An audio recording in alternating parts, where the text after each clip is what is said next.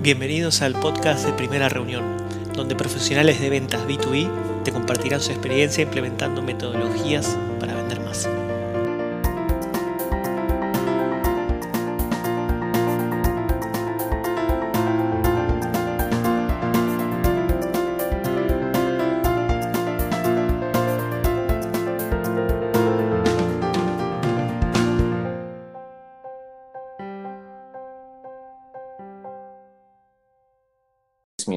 Spanish. Yeah, so, bueno, Aaron eh, es este, el escritor y fundador de Predictable Revenue. Eh, Predictable, ahí está su, su libro. Predictable Revenue, para los que no lo leyeron, es un libro donde un poco introduce una nueva metodología ¿no? a la hora de vender. Eh, un poco trae unos nuevos procesos y una nueva estructura al área de ventas que tiene que ver con algo que vimos en dos webinars atrás, está un poco vinculado a eso, con lo que hacía José R. en GoWinter, o de tener un equipo que se dedique a hacer outbound prospecting. Eh, y bueno, Aaron, un poco su historia eh, es este, él, él, estuvo trabajando en, en salesforce.com. I, I, don't know if you want to tell a little bit about what was your experience on salesforce.com. yeah, I, will go through that. Yeah. Bye. Hola, everybody. Um, also, predictable revenue, uh, El Libro is not out in Spanish yet. It has been translated, mm-hmm. but not published. Uh, it did come out in Brazil. It was Receita Previsível uh, about a year and a half ago. So we're, we're getting there. We're going to get to Spanish. But a lot of the book, or a part of the book, was a story and details around my time at Salesforce.com, where in actually 2002, I started in sales. They were about 150 people, so very small, like 25 million in revenue. And at that time, like a lot of companies who wanted to grow, Salesforce was trying to grow revenue by hiring more salespeople. And what we found is hiring more salespeople didn't add more revenue. The salespeople, we learned, really shouldn't prospect. They're not that good at it. These are the experienced salespeople. They weren't very good at it. They didn't like to do it. And even if they could do it, if they were successful getting meetings, they became too busy working sales and they stopped prospecting. So Salesforce was really struggling to grow revenue as fast as it needed to grow.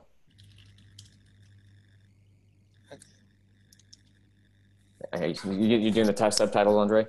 Yourself? Yeah, I'm, I'm myself now. Yeah. That's fine. No, slow. Yeah. Okay. Uh, Salesforce had a lot of inbound leads coming to their website, but most of those leads were for small businesses.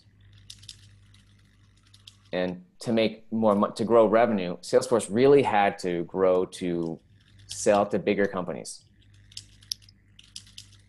So what I did is I volunteered to figure out how to do outbound prospecting there.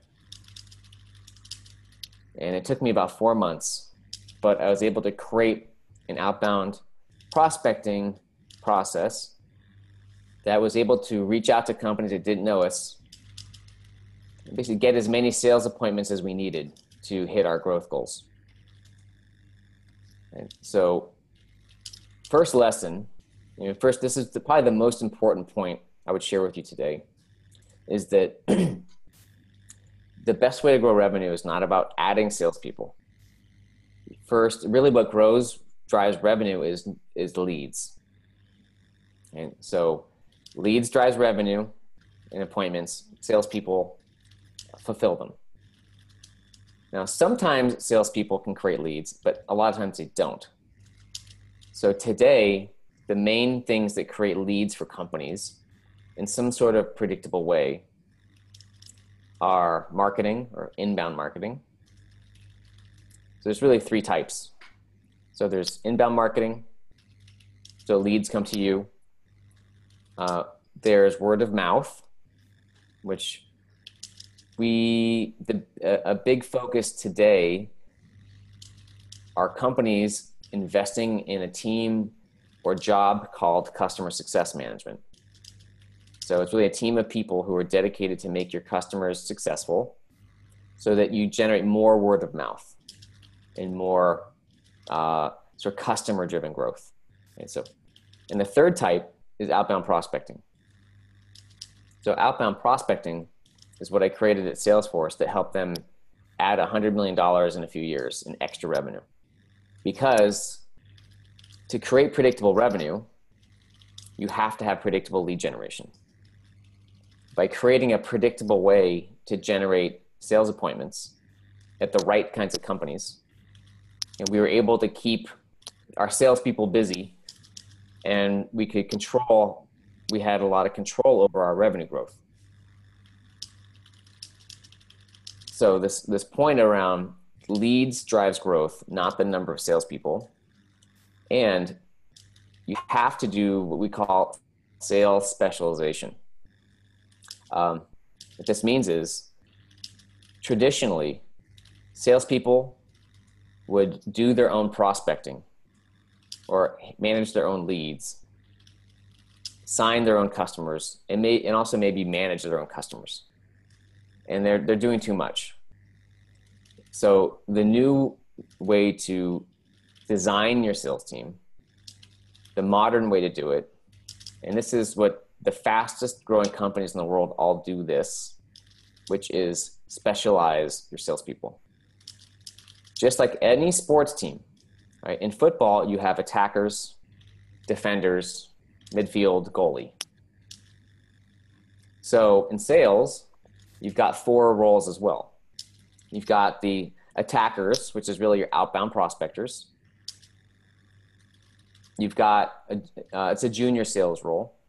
You've got a second junior sales role, which really is just about responding to inbound leads, if you have inbound leads.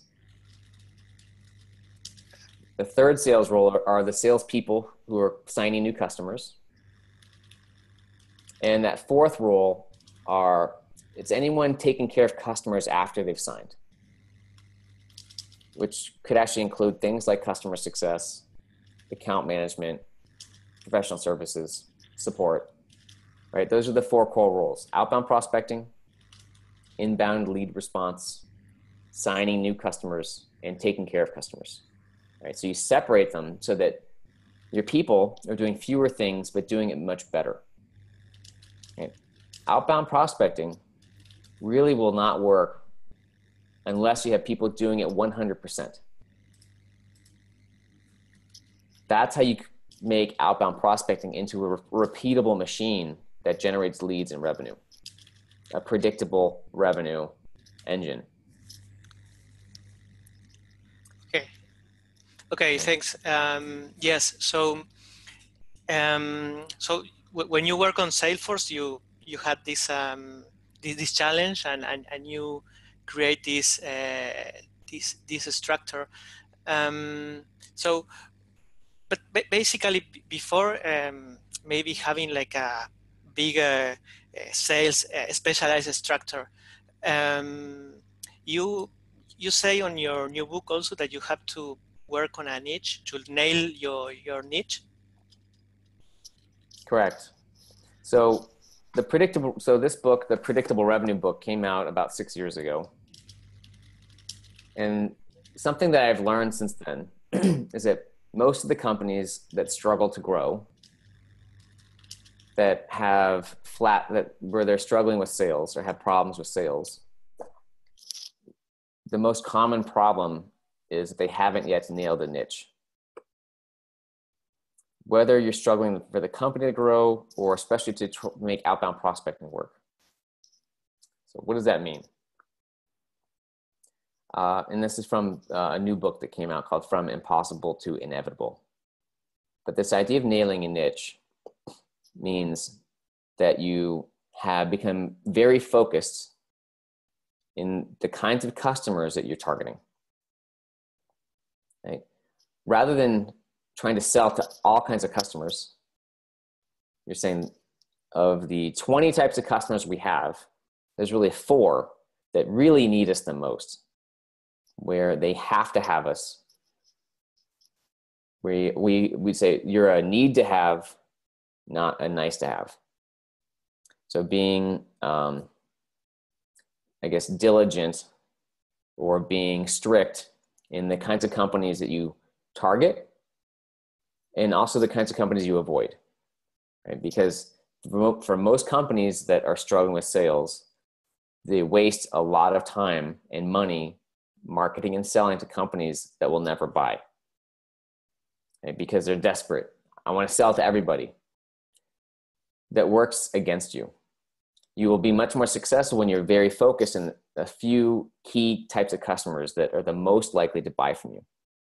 So that's what we call nailing a niche. It's about focus. And there are many ways to define your ideal customer profile. Right? Who's your ideal customer? It could be based on geography. It could be based on size of company. It could be based on the kinds of technology, the type of industry they're in, the type of jobs or leadership they have, or priorities. So there's no single best way to do that. But the idea is sometimes between the, for the companies that needed you the most, were the most excited to buy from you, how are they different than the companies that talked with you? Know, we did a demo, and but they never bought. Like, why are those different? The need to have versus the nice to have. And when you sit down and you I really identify how those situations, what's different about those situations, and you use that information to become more specific in how you're marketing and more specific in how you're doing outbound prospecting, you will generate more money. Okay, so focus.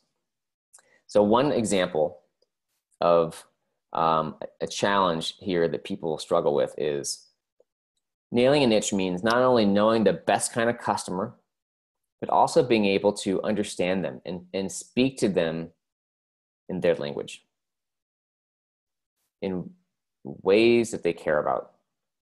Because most companies, and say most of you, talk too much about your product and features. No one cares about what you do. They don't. They don't care if you're software. They don't care if you have, uh, if you're a service. They don't care they care about is what how can you help me so here's one tip you can use to improve your messaging like the way that you communicate right away uh, if someone asks you what do you do right, a normal answer i might say i could say oh i'm a sales coach or i'm a sales author right? they don't care but what if I pretended they asked me, how do I help companies? Then my mind automatically thinks, hmm, I help companies grow revenue faster. Or I help companies triple their revenue growth. Or I help companies create outbound prospecting teams that triple their revenue growth. So, what you could do is when people ask you, What do you do? pretend instead they've asked you, how do you help customers? Because it automatically will help you think about your answer to tell them in a way that is more results oriented, in a way that they care about more. So that's the, because if you, they don't, again, they don't care about what you do, they don't care about your language. They care about is how are you going to help me solve a problem? how are you going to help me make money?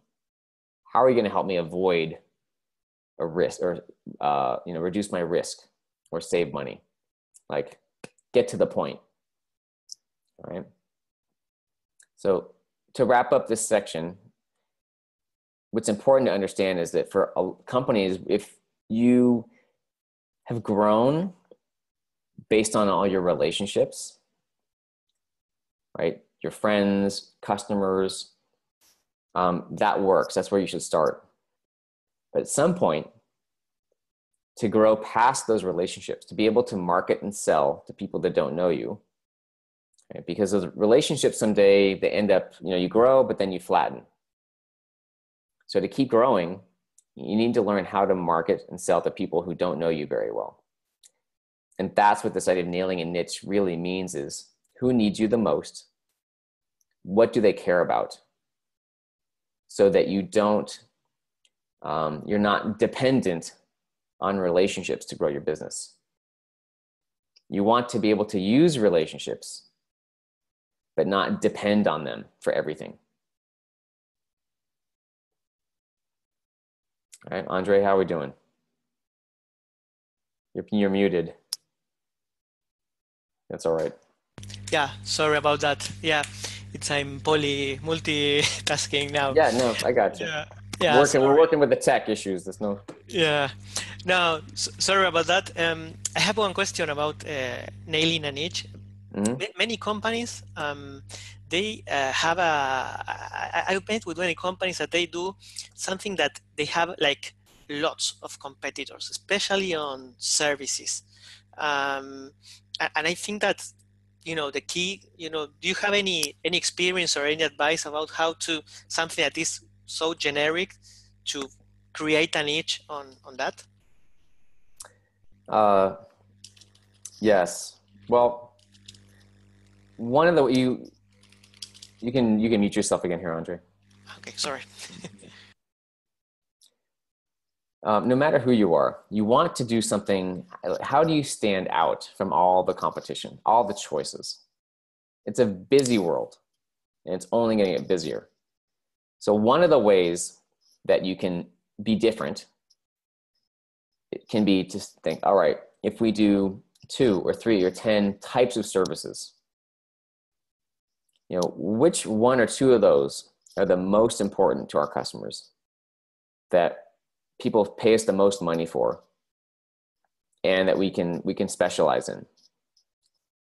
So if you do sales consulting right? So years ago i did sort of sales consulting. And for me um, that was too broad right? Sales consulting is just what do you well what do you help with? Is it you know, sales people is it marketing? And so i years ago I, one of the things that helped in a very busy service and this is before predictable revenue came out but something that helped me was saying instead of doing all sales sales i'm just going to do outbound prospecting. So a very specific type of service and a very specific type of problem. So that's one way that you can stand out is by being more focused in the kinds of services you do and the kinds of problems you solve. And a second way to do it is um, a lot of services businesses are led by their founder and it's a very relationship driven sale right? They want the person wants to get to know you or your people. Um, who are you? What do you stand for? Do i trust you? Okay. more so than product. If i'm buying a product it's i care about the people but it's more about the product. In services it's more about the people. So whatever you can do to help um, document your people or yourself. It could be video it could be stories about them. Um, what have they what have you accomplished in business? Do you have a family? Like just helping anyone relate to you as people. What do you care what do you stand for? So whether it's on a blog or video or in-person meetings things that you can help use your people and promote your people and your relationships. So that's the second idea. I'll have one third idea on how to uh, be different in a crowded space is when you can document case studies and success stories from your customers. It makes all the difference. It's, it can be challenging. Um, it takes work. It's, sometimes people don't want to share. Um, and there's, it can be hard, but if you can have anything written down or on video to share with prospects from your other customers will be a big help. Right? So just to review, there's three things on how to stand out from in a busy services world. I mentioned be more specific in the kind of services you do and problems you solve. Be like promote your people and yourself more, like share more about the people, whether it's about business or not. And the third was do whatever you can do to document your success stories. Do that. Okay, thanks, Aaron. Um, so um, I don't know if you want uh, you want to tell. I, we have some questions. I don't know if you want to if you've seen anyone there that you want to answer in the meantime. That. Uh, why? Yeah, that's actually why don't we look at some of the questions. So, um, but so before actually, I realized one question. That, I don't know if it's on here or not, but one thing I have gotten in places like Brazil um, or China or Europe is okay. Outbound prospecting and cold emailing works in the United States. How do we know it'll work here? And what I've seen is across every country that I've ever run into, and I don't. I'm not talking about Iran or Nigeria, but in China, in Brazil, in Latin America, in Europe, you know, emailing and calls work, outbound works. There can be different cultural issues or regulatory, but it works, and we've seen it work. Uh, you know, again, in, in, Brazil, it's a very, very fast-growing industry. This, you know, outbound prospecting, and uh, companies are adapting to you know the idea of things like sales specialization, which is having prospectors who prospect, and the, the salespeople who just sign customers, like having that separate. Right, that's number one. So they're adapting to that kind of idea, and the idea of outbound prospecting and using email, using the phone differently. So uh, it does work around the world. So back to some of the questions. Uh, Ricardo, asks how mar- how is marketing involved in the sales process right? Are they just creating inbound leads? Uh, how can your sales force boost marketing? So what i've seen is that um, the best marketing departments people work closely with sales right? They in this in the sale if there's a, a sales leader and a marketing leader they work very closely they coordinate whether it's the kind of content being generated. Um, marketing is really learning from sales to try to generate the right kinds of leads for them. Not just lots of leads, but like what the right kinds of leads. So usually marketing is you measure the number of leads being created, but you might compensate marketing or have a quota for the marketing person based on the either the number of qualified leads accepted by sales or the dollar value of the pipeline accepted pipeline being created for sales. And so that way that there's uh, a joint there's alignment marketing is being paid to do what sales cares about which is generate accepted qualified leads. So but the most important thing is that the, the head of sales and marketing are working together right, meeting regularly, and they understand what each other needs and wants. Uh, there's another question here. Oh, yeah, Andre? No, no, no, that, that's good. Um, I will ask you one question after this one, but it, it's related to, to this, yeah. Yeah. Okay. Okay. Yeah, so Nicholas has a question. Hey, do you think this works for companies that don't sell as a service, right? That don't have recurring revenue? Um, yes, well, outbound prospecting can work for any company. Uh, I would say if you sell services projects, so which actually we do, you know, we do is either consulting, so helping companies build outbound programs, outbound teams. And in the United States, we do outsourced prospecting, only for companies who are trying to get into the United States. But either way, it's a services project that's, let's say, typically six months maybe you know a few tens of thousands of dollars. Um, but we do outbound for ourselves, and it works. Now you can make more money. So the more recurring revenue you have, and the bigger deals means just the more money you will make with outbound. And in fact, the the kinds of companies that should not do outbound, usually the ones where they only do small deals, where your customer, your projects or your customers are only worth maybe like three to four or five thousand dollars or smaller uh, total, like call it lifetime value.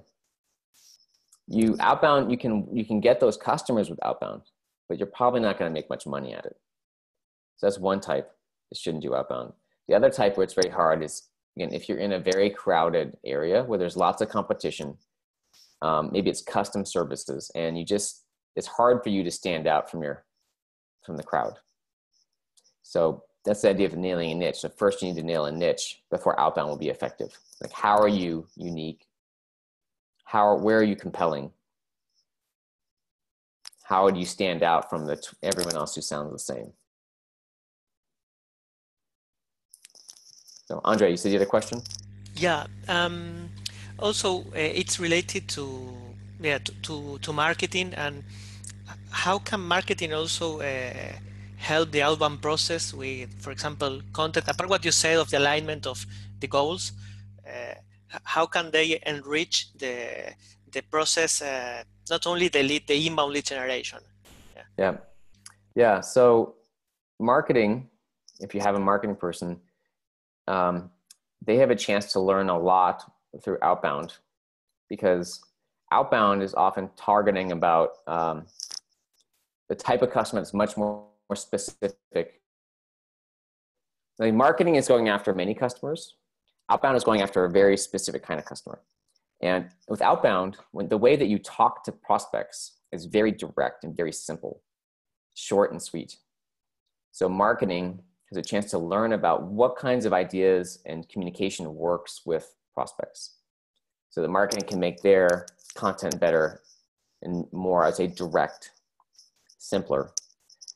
So they do work together in outbound and marketing. Ultimately, it's about communication. You know, meeting every week, understanding what you, the different departments are doing. Is marketing creating content that's useful for sales or useful for outbound? Um, how, what is the definition of a qualified lead? Can we agree on that? And how many we need? Does marketing need to generate spend money to get things like a database or tools or do more customer interviews? So again the most important thing is sales marketing outbound are talking regularly to make sure they know each other what's important and they have a, a joint plan. So there's another question uh, sebastian asks well actually i'll point out in the chat I think it's Simon. I can't see the full name. Uh, if you notice, Simon says that they use predictable revenue to land clients in Costa Rica and Chile, and they have a $10,000 lifetime value, uh, which works because their costs are much lower. Right? So yeah, you probably, in the United States, we say you want at least like a ten or $20,000 lifetime value to make money outbound. In Latin America, I don't have a number. It could be 3,000 or 4,000, a lot lower because the costs are a lot lower there. So uh, another question, Sebastian asks, what would be the first steps to put together a sales prospecting team? So first, the easiest way to do this, there's really two, uh, two there's really it's called three options. Okay. The first option is we call scrappy. Okay. It's not ideal, but sometimes if you can't hire someone or transfer someone to do this full time, or you can't, you're really limited on time and money Scrappy means you do this sort of part time when you can, like an hour here or two hours there.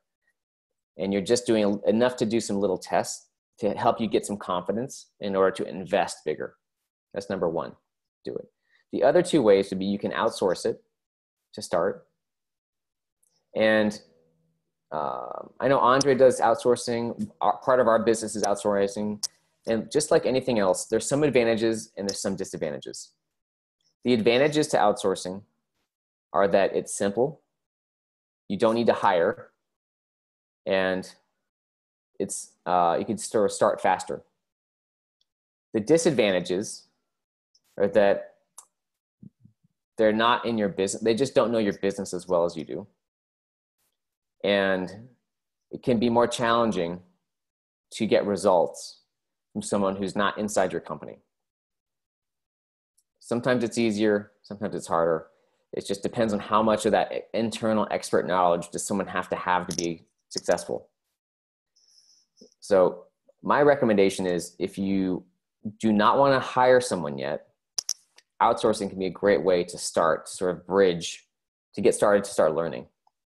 But most companies ultimately need to hire, you need to hire your own person. So the best thing you can do, if you can do it, is to transfer or hire at least one, you know, one person, better is two, but one person who could do prospecting full time, 100%.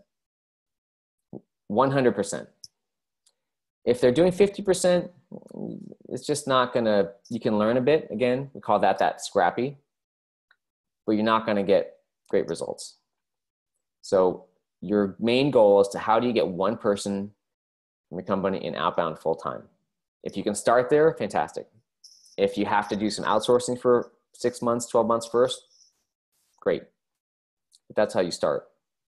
I will say that ultimately, what makes this work, because there's always ups and downs, challenges, is the commitment of leadership. If the CEO or leaders are committed to making outbound work, because it can take four to 12 months to start your program and get success out of it. So if you quit too soon, it's not it's for sure not going to work. But the leadership has to be committed for that four, to 12 months to see it through and you know what what go through the ups and downs of doing this. Um, I have one one question. I'm uh, doing a lot of questions, but also you you mentioned on predictable revenue. Uh, about how to contact and the short and sweet because what I see a lot here is that the messages are maybe sometimes uh, too long and they are not focused on on the problem. Uh, I don't know if you want to tell a little bit when on, on what you wrote on your book about uh, how to contact to be short and sweet. Mm-hmm. Yeah. Um, so Andre is right. In in the predictable revenue book, one of the points I made was uh, the best emails. So in the States, we call them cold emails when we're emailing someone who doesn't know us. But any email you send is short and sweet. It's very concise. It's the, the long emails do not get read. So ideally, if you have a phone, the email length, especially if it's a cold email should be something that I could, uh, if I open it up, something I could read with maybe one swipe, like this, this kind of long, like this long, right? Short, very, because the easier it is to read and the simpler it is to act on, the more responses you will get. Right? Reading an email, think about it. When you get emails, it takes work if you see a long email, don't you like, oh, and mo- usually a long email means the person is not a good writer. It's a boring email. So short emails, um, usually, would say even 300, three to five sentences is a good is a good amount. Sometimes even less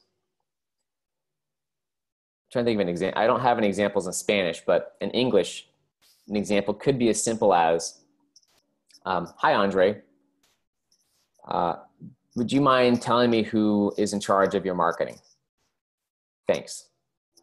It, that's it. It could be that short. It could be a little longer to say, you know, add a sentence or two about who what you do. But it can be literally that short, even as short as one or two sentences. Great, and and also something that you mentioned that I really like is contacting up, uh, like because usually you know that you know the people who writes to you is the manager, but sometimes you yep. say, okay, go to the director. I don't know if you just want to tell a little bit about that. Yeah. Okay. And by the way, um, if there's some questions around, I'm going to grab a link here about recruiting. I'll put it in the. Uh, so there's a link I put in. It's like a recruiting process because I saw some questions around like people. Um, so before, just in terms of like hiring a prospector.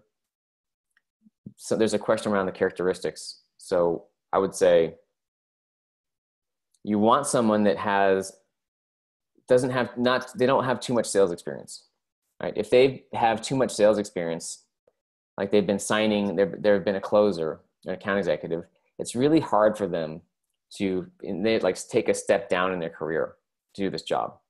So it's better to find someone who's got some experience, maybe in sales or maybe not. They've been successful at something. It could be music. It could be sales. It could be working at uh, sports or know, at a Starbucks. But they've shown some place where they have shown initiative, right? They don't do the minimum. They maybe they started their own business, or maybe they started a nonprofit, or maybe they have their own projects and blog, but they've shown that they want, they're ambitious. They want to learn. They want to be successful. This is a great job for them to learn in, to learn sales, to learn a life skill. Because pro- sale, selling and prospecting are life skills you can use anywhere. So that sort of less experienced, ambitious, they want to learn sales, they want to contribute. That's where I would look. They might be out of college, you know, maybe two to three or four years of, other experience. So that's with and uh, open. They just want to learn, right? Open to new ideas. Okay, so that's just on the hiring side. Going back to Andre's question around the referral approach and going top down. Um, what I learned at Salesforce was that rather than emailing or calling, let's say we want to sell to a VP of sales, a vice president of sales is our, our, our decision maker. Rather than calling or emailing them directly, um, I would email their boss, the CEO. Yes, CEO, who's in charge of sales there? And they would then say, oh, that's Sarah. That's Josephina. Right. So to get, I would get work to get referrals from a senior person like a CEO down to my decision maker. And so that decision maker is much more likely to respond to me when they've been referred to me by their boss. So the referral approach can work when you're getting referred down to someone or across. But it's a, it's a much simpler and fun, friendlier way to start a conversation to the company than trying to cold call them. Now, do cold calls work? They can work. Should I cold email that decision maker directly? You can try that too. But the referral method is just, it's a great simple way to start. Simple emails. You can work with anybody. And uh, that's really what, that was what helped generate that $100 million at salesforce.com is really the referral method. It still works today. Yeah, it, it really works that uh, that approach. Um, I don't know if you want to answer like more questions. Uh, I also want to ask you, but maybe for, for the end about what has changed on since you wrote the book. But yeah, um, well, there's yeah. a yeah. There's a, let's do two or three more questions. Like for here, there's a good one from Nicholas. He said, "Hey, you made it very clear what the outbound sales team would do, that prospecting team. So, what then is the role of the salespeople, right? If the salespeople aren't prospecting, what do they do? Well, the salespeople ideally should be busy working their leads and working their pipeline, right? That's ideal. Is the prospector is filling up the salespeople's days with appointments, and the salespeople are busy closing. Now, salespeople should do a little prospecting, but more towards, let's say, like five or 10 or 20, a small number of key accounts or targets. So those could be key partners. It could be, you know, key, key companies where they need more personal attention. But what the salespeople shouldn't do is like call, call, you know, mass phone calls, mass emails, and, and visiting door to door just to uh, like volume prospecting. That's what the prospector does. So they work together. And normally one prospector works with one to four salespeople.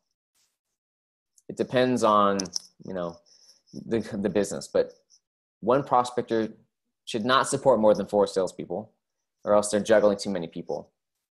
So uh, it's like that team dynamic, the team relationship between the salesperson and the prospector is very important. But ideally, Again, your salespeople are so busy signing deals that they don't have time to prospect. It's a good problem to have. What we don't want, uh, I've sent today. I've seen a rise of salespeople that are reactive. I don't. They're not lazy. It's not the right term. It's just they're used to being.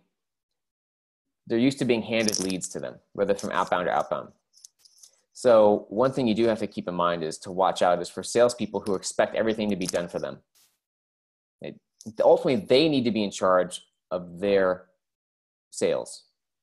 If they get leads from inbound or from outbound, great. But they need to feel like ownership of their goals and not blame outbound or marketing if they're not getting enough leads. All right, uh, let's see if there's one more. So, oh, hey, great question. For small companies that maybe you've got one person in sales, or maybe you're the entrepreneur and you're the only person selling. You can't have two or three or four people in sales. What do you do? So the principle applies. The principle is focus. And this means is if you're the only person selling, and let's say prospecting is something that you need to do, it doesn't work in five minutes at a time.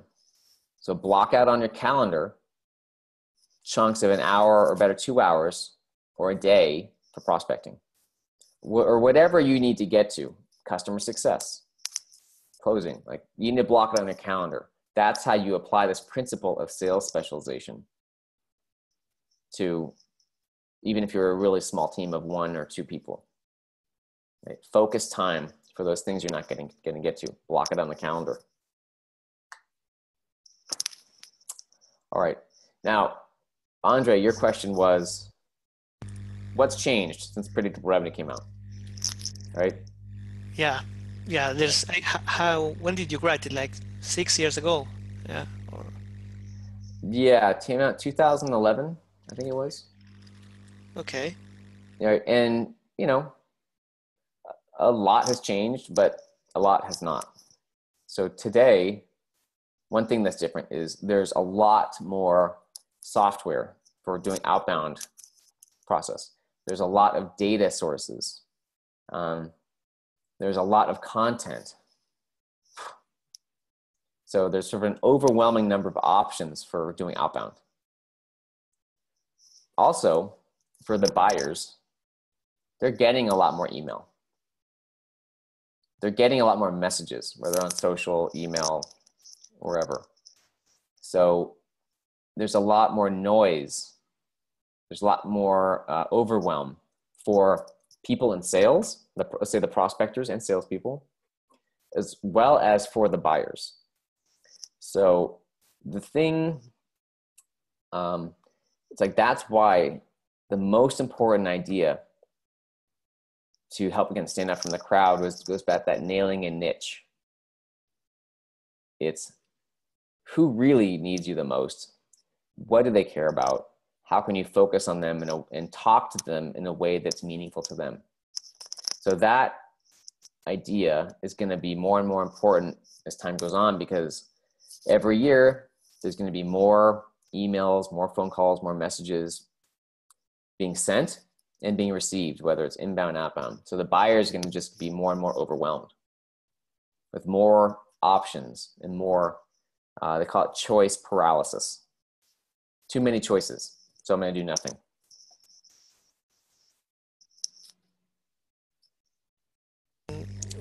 Other thing that maybe you mentioned on predictable revenue, it's because you I don't know if you are very like drastic is the word like saying email call, call calling yeah, call, call calling is dead. Um, what do you yeah. think today if, if you yeah well what, what do you believe about, about that today as well? Yeah well cold calling is not dead. I, I was being a little dramatic. I've actually become more of a fan of, of, of phone calls and cold calling the last few years because is at least in the united states there's so much email that the telephone is more important now. So the best prospectors use email, they use the telephone, and usually some kind of social media. But cold calls can work sometimes. there are different types of cold calls though. So there's the type of cold call that you're just trying to get the decision maker on the phone. And sometimes it works, a lot of times it doesn't. So that can work. But another kind of cold call is more of a research call. And this is what we like to teach a lot to our customers is how to make these call them mapping calls. You got uh, it's a research call, which is you're calling into a company and you're just asking questions. You're try, I, trying to get ideally to an executive assistant it's someone who works for the CEO or president because they know everything and they know everybody. And if you're nice, you can talk to them and get some useful information about the company, plus be referred to the right person from by them. So that's a, a friendlier kind of cold call. But every business is different. You never know until you're trying the direct cold calls, cold email, research calls, social media, knocking on doors. You never know until you try them what's going to be best for your business and your target market. Okay. Um, I don't know if you have, we are uh, getting to the end. Maybe I think you have a, to, to leave soon. Um, don't know if you want to answer uh, any other question or maybe we one more just to, to finish. Uh, well, I can pick one more to finish. So, but I mentioned that it's been translated into Spanish. Um, we don't have a timeline for it to be published yet. So we're still deciding on that. So I know someone had asked about, uh, see, the sales. There we go. Um, let me find the question. How do you keep Okay, here it is. So Simon asked, how do you keep predictable results among salespeople when they act so differently in their presentations? Well, when you have multiple salespeople and they do their presentations differently, um, ultimately that's okay for them. Every salesperson's a bit different. So they're going to, it, it's, and they need to use their individual personalities and you should have regular coaching and training for them so they have a structure at least. So you can give them a structure for a demo or a meeting mm, and they need to be trained on it. And they need to be trained for example on what's how do you end how do you start it? How do you end it? And what's the next step? But a lot it still can leave a lot of room for their individuality in that presentation so the other thing that's important besides that sort of that structure for them is the metrics you're tracking. How many meetings are they getting? And what's the results? Are, are do some salespeople have 70% of their meetings are positive and others at 20% are positive?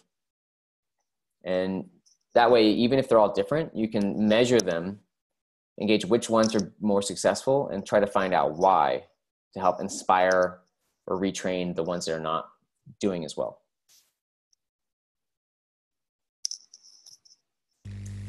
All right, Aaron. Uh, well, um, I, I, want to thank you uh, for for being part of this. Sorry about the subtitles and bueno, I perdona a todos por, por los subtítulos. Uh, there was one issue with the with Zoom, but uh, but well, uh, no, I, I just wanted to thank you a lot. Well, there's a lot of questions that get an answer. Um, yeah, we want to uh, to do more in Latin America. Like we have an office in Mexico now. Okay. So uh, you know, I, I would say people, if you if you speak English, at least subscribe to our newsletter. I'm sure we'll announce when the new editions come out. But uh, we do work with companies around the world when they're building their own teams on consulting, and uh, we don't do outsourcing around the world. But I know Andre does, so you can talk to him about that. But you know we want we are the outbound success company. So we're here whether it's through content consulting webinars to help you basically build your outbound program right the first time. Make more money right the first time. Okay well aaron uh, i don't want to take more time from you. Uh, thanks a lot again for for for coming. And and well uh, everybody knows they can contact uh, you. They can subscribe as you said to the to the yeah predictablerevenue.com for now. Okay someone how yeah. yeah sorry. how, how, would you say predictable revenue in spanish? It would say like uh, because re- revenue it's facturación or ingresos like income or billing would be like another translation like because re- revenue is like yeah the, the, the, money you you had on your company there's yeah. not an english exact word i think like maybe someone on the on the audience can can facturación predecible is this one like because yeah predecible yeah. it's it's uh, predictable but okay uh, yeah I'll say I'll share this. This is uh yeah, that's ah, the name Andre called it, but I thought I saw it someplace else too. Yeah. Yeah, yeah. yeah. yeah it's it's it feel like for example pipeline like that's a word like it's English. Uh, yeah. It's because here is like you say cañería and you mention uh, like a plumber here. It's, yeah, there there is no so so some words are, are uh, we use the English language. Yeah, like revenue is one for example, but not in Latin America, obviously. Yeah. okay. By the way, I just point out um, someone asked for the information for our Mexico office. I don't have that. You can either go to our website or just email me at uh, aaron at predictablerevenue.com. Okay. find out more. Okay. okay. Okay, Aaron. Um, so uh, for everybody, the, this will be recorded and will be on the YouTube channel as well. So you can look and will be with updated subtitles for everybody. Uh-huh. So thanks again. And well, uh, we hope you everybody can share this with their contacts and uh, share these processes of sales uh, to be more methodological and to to adopt these new structures on sales that is uh, very important for, for the people who's, who's coming to all these webinars. Yep. Thank you, Andre, and thank you everyone for attending. Okay. Thanks very much. Bye bye.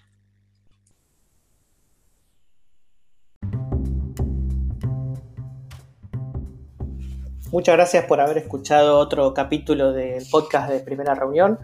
Si estás escuchando este audio, seguramente es porque hayas escuchado todo el capítulo, así que espero que te haya servido el contenido si te interesa seguir recibiendo contenido, te puedes suscribir a este canal de podcast según lo estás escuchando en Spotify, en Google o en Apple.